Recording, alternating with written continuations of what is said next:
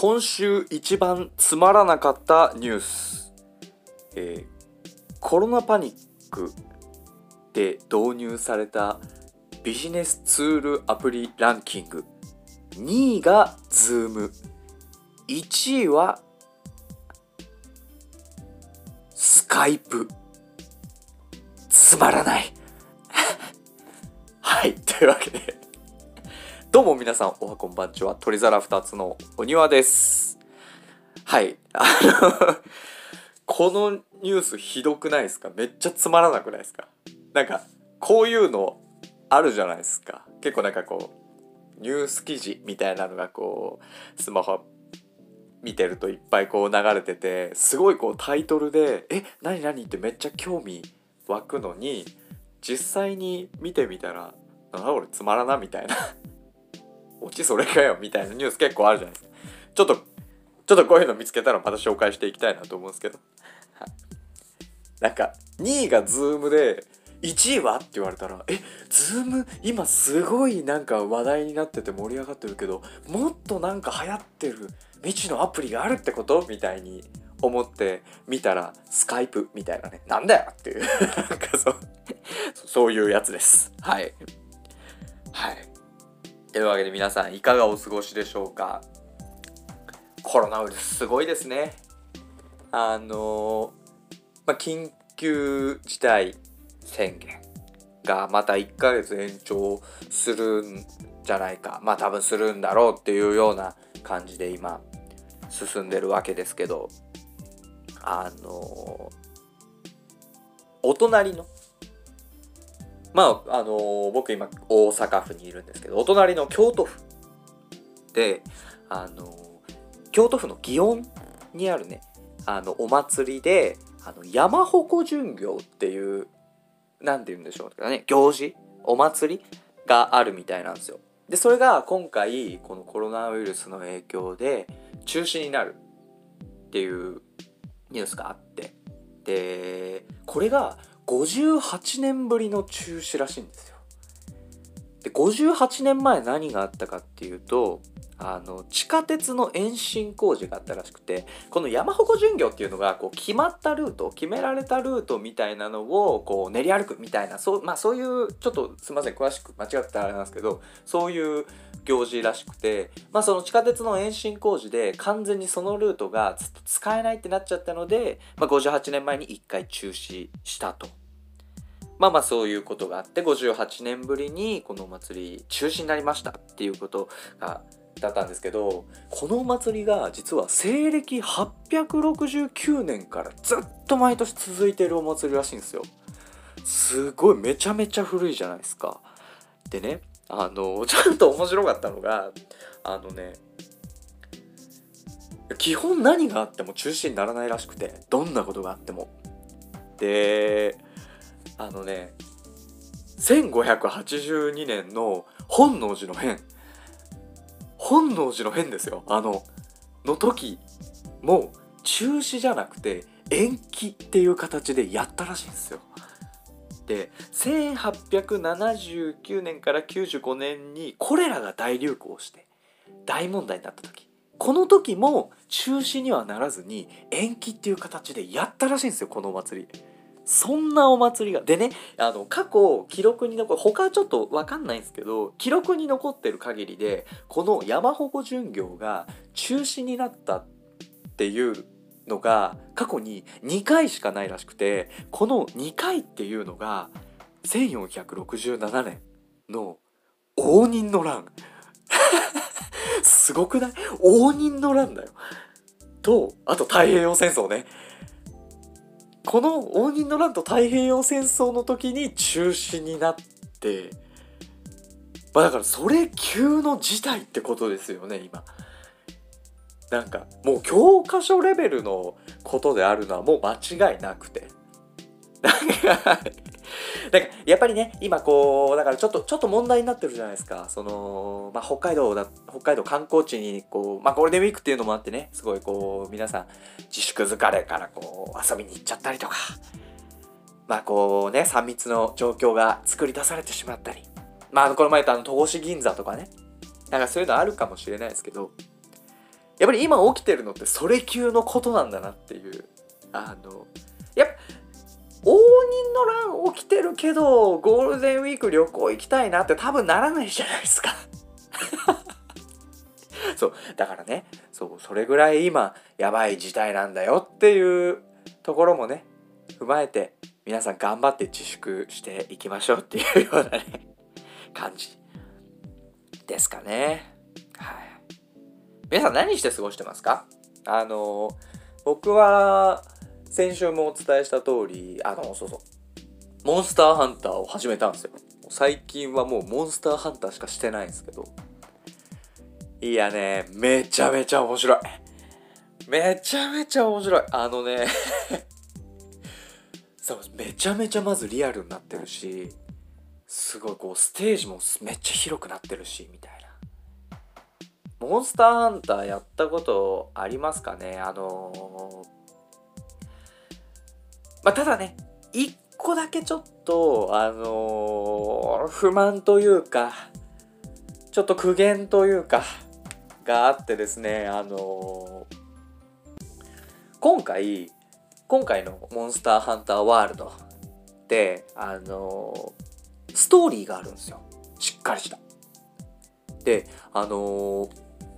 今までのモンスターハンターってストーリーってほとんどないようなもんだったんですよね。なんか基本的にこう村があってその村の村長あの今までのモンスターハンターね。今まその村の村長が大変じゃんみたいななんとか新しい大型のモンスターが生態系を荒らしてる森を破壊してるみたいな退治してくれって言われてそれを退治しに行くっていうのが延々と繰り返されてどんどんどんどんあの強いモンスターが出てくるっていうまあそんな感じだったんですよ。なんかだからストーリーってもう全然合ってないようなもんだったんですけど今回のモンスターハンターちゃんとしたこうストーリーがあってムービーもすごいしっかりあってっていうのであのー、ちょっとそれを知らなかったっていうのもあるんですけどあの最初にねキャラクターメイキングができるんですよ。ゲームを始めてすぐにその主人公の顔これをめちゃめちゃ細かく設定できるの。あのすごい細かく作れるんですよ。その髪型とかだけじゃなくてその目の形も何十種類もあったりとか顔の形も何種ももうどんないろんな作り方ができるんですけど俺すごいこれが楽しくてあのどんなんにしようかなと思ってめちゃめちゃ考えてであのねあのメタルギアソリットっていうゲームがあって、まあ、そういうのが好きっていうのもあってあのすごいかっこいいおじいちゃんにしたんですよね僕。白髪の70歳ぐらいのベテランハンターのめっちゃかっこいいおじいさんにしたんすよ。でいざじゃあゲームスタートって言ってゲーム始めたら今回のモンスターハンターっていうのがあのねストーリーがあの簡単に説明するとあの新大陸。まだこうなんだろういろんなことが解明されていない新大陸っていうのがあってそこに50年ぐらい前からこうハンターあの調査団みたいな形でこうハンターが定期的にこうまとめてこう送り込まれると。まあ、10年に1回ぐらいのペースでこう送り込まれていって、まあ、そのそこにいる現地のハンターたちがその生態系の維持とその、まあ、モンスターの調査をしているっていうのがあってで今回そこに第5期団数字の5ね第5期団として新しくこう派遣されるハンターの一人が今回の主人公っていう設定なんですよ。であのでだからこう同期みたいな人たちがいてハンターの。それがねみんな超若いんですよ。もうみんな二十歳そこそこのやつらなんですよ。で、俺、俺、俺70歳ぐらいのおじいちゃんで主人公作っちゃったじゃないですか。で、そのキャラクターメイキング終わってスタートボタンを押した瞬間に、まあオープニングがこう流れるわけなんですけど、もう最初にもうこれ超ムカついたんだけど、あの、モヒカンのね、めちゃめちゃ生きってるやつが、ういっすって言って近づいてきて、お前もゴキだみたいな、よろしくなみたいなこと言ってくるんですよ。はみたいな。てめ誰に口聞いてんだもんね。めちゃめちゃもう俺70ぐらいのおじいちゃんだからさ。同期のやつらがめっちゃ慣れ慣れしくあのタメ口で喋ってくるのめっちゃ腹立つわけ。いやいやいや。さすがに見た目でわかるこの年の差でその口の聞き方ないだろうっていう違和感がずっと拭えないままね。その新大陸に到着するわけですよ。でその新大陸に到着したらまあ30歳ぐらいかな？30歳ぐらいのあの前の4期団の人かな？が今回のリーダーとしているわけですよ。俺がリーダーだみたいな。頑張れよみたいな感じでそそいつも言ってくるんだけどいやいやいやお前より3回りぐらい生きてるからみたいな。こっちみたいな。お お前このガキンチョがって思いながら。そしたらなんかそのリーダーのおじいちゃんっていう人が一期団のね一番最初に来た人ですよ。この一期団の人で総司令っていう形でこう村にいるんですけどその その総司令もあれみたいなまあ60ぐらいなんすよね。60いくかいかないぐらいなんすよ。でめちゃめちゃもう大ベテランとして俺が若い頃はみたいな話とかもしてくるんだけどいやいやいやいやみたいな。お前も年下だけどなって。でめちゃめちゃ笑ったのがなんかその別その別拠点調査拠点をもう一個増やさなきゃいけないってなった時にその総司令。の人がそのちょっとこっちは若いやつに任せたいと。生きがいいやつに任せたいっていう風になった時に そのなんかリーダーみたいなやつがその俺70ぐらいのおじいちゃんなわけですよ主人公。なんかそいつをなんか30歳ぐらいのリーダーのやつがこう肩パンしてきて「おいよかったな。頑張れよ」みたいなこと言ってくるんだけど「は？みたいな「お前ふざけんなよ」みたいな「お前70ぐらいのおじいちゃんに肩パンとかしちゃダメだから」みたいな。ちょっとそういうねその辺のちょっと違和感が拭えないまま。もうそこだけ。そこだけすごく不満なんですけども。あとはめちゃめちゃ面白いです。モンスターハンター。あのすごいやり込み要素もすごい多くてね。あのまああとすごい一緒にやっぱ友達と一緒にできるっていうのがめっちゃいいっすよね。あのボイスチャットつないでさあのなんかお酒とか飲みながらダラダラこうモンスターハンターしながら同窓会みたいな感じですごく友達とダラダラ喋ってるんですけどなんかそういうのもすごくいいなって思ったりしながらやってます。はい。そうそう。で先週万吉が言っててたのは何だっけ？ゴールデンウィークの過ごし方。なんかドラゴン桜の話とかしてたね。ドラゴン桜面白いっすよね。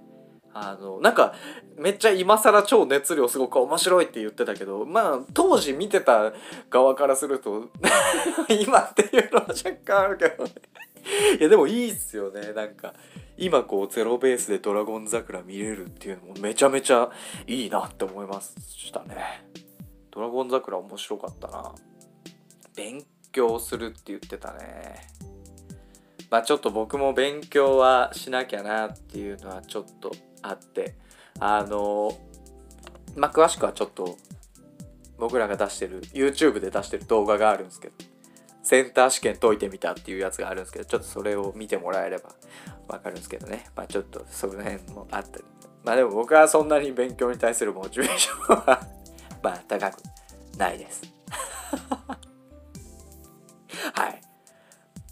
あとエレベーターの話でね陰謀論みたいな フリーメイソンとか言ってね陰謀論唱えてたね。何の目的でっていう話はあったけどね。いやでも確かにエレベーターはねちょっともっと便利にならないかなっていうのは確かに。銀座のソニービルのやつ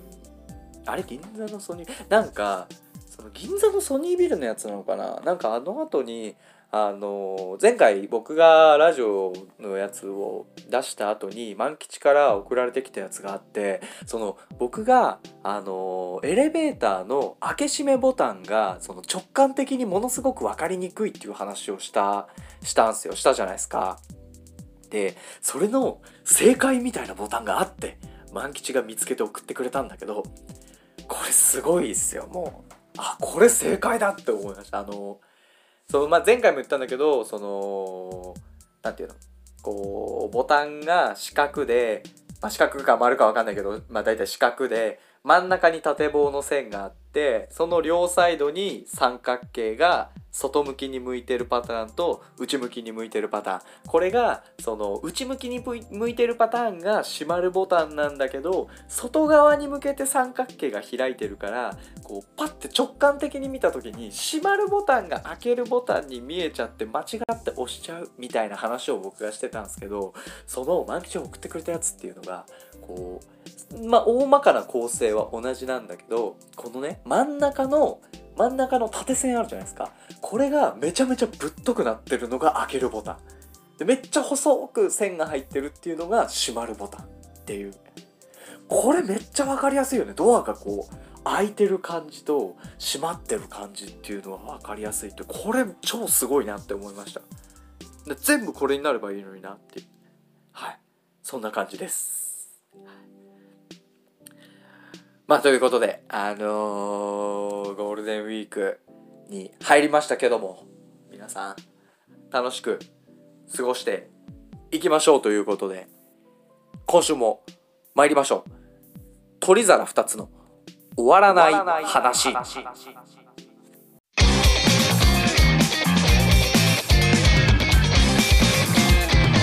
皿2つの終わらない話。はい。というわけで改めまして、鳥皿2つお庭です。この番組は毎日を少しでも楽しく生きたい僕たち鳥皿2つが終わらない話を語り合い、視聴者の皆さんに今週3番目くらいに楽しい時間をお届けする番組です。終わらない話というのは褒められた時の正解の反応はとか犬派猫派のような答えのないテーマの話です。話のテーマは Web でも募集してますので、概要欄のリンクから皆さんよければ送ってください。はい。あのー今回話そうと思ったのが、えっ、ー、と、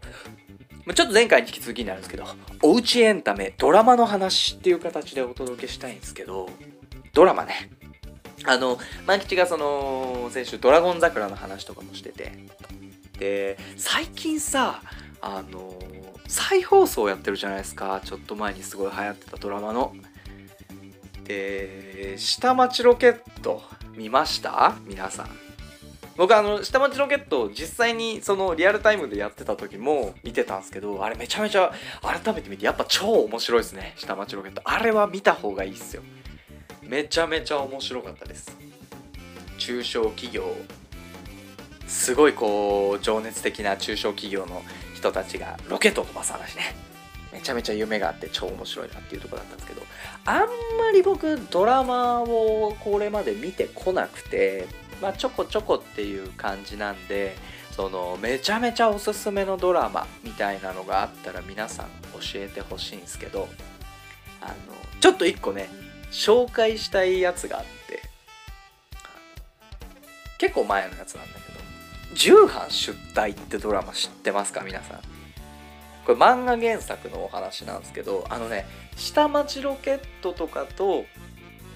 同じタイミングでやってて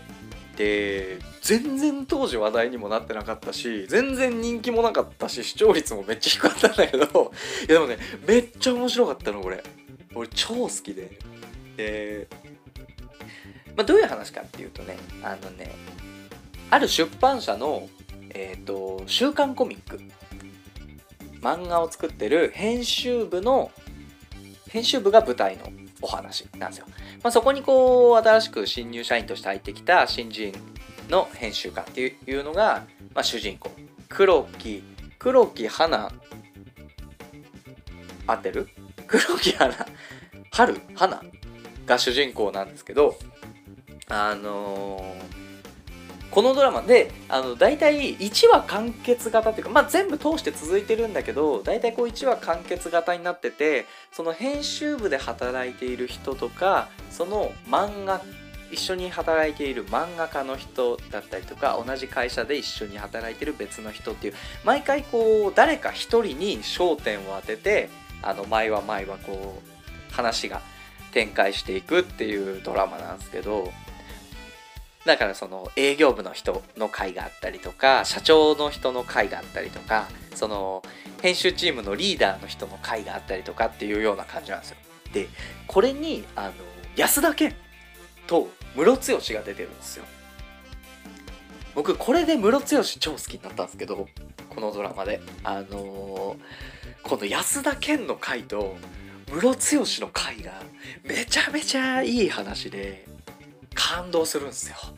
ちょっとこれだけでもねあのー、何話だったかな？覚えてないな。5話6話7話ぐらいなんですけどあの、安田健とムロツヨシの回がねめちゃめちゃ泣けるんですよ。これをちょっと皆さんぜひ見てください。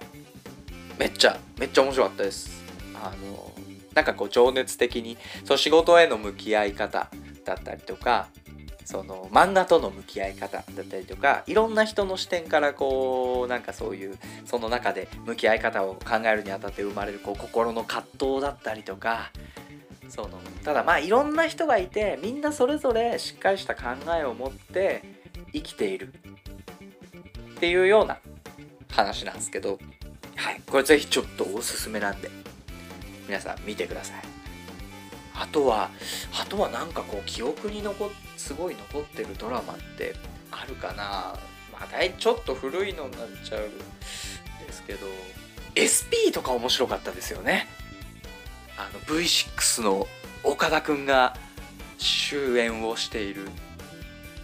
まあ、すごいただかっこよく。もうとにかく岡田君と堤真一がかっこいいドラマなんですけど。ちょっとあの全体的な話のダークな感じとかもね SP 面白かったな。めちゃめちゃ面白かったな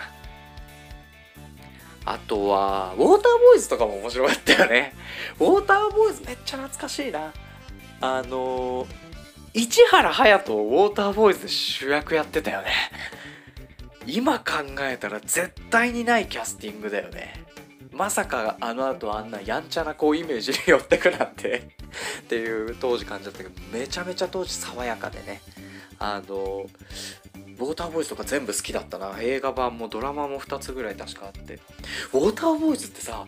1個目の方のドラマもうあれだよね。主人公。うわえっ、ー、といやどう忘れしちゃった。えっ、ー、とえっ、ー、とうわどうすれちゃった。もう最近ひどいな。えっ、とねあー誰だっけ？誰だっけ？もうみんな絶対分かってるよね。もうみんな絶対分かってるんですよきっと。多分出てないの今僕だけなんですけど。山田孝之。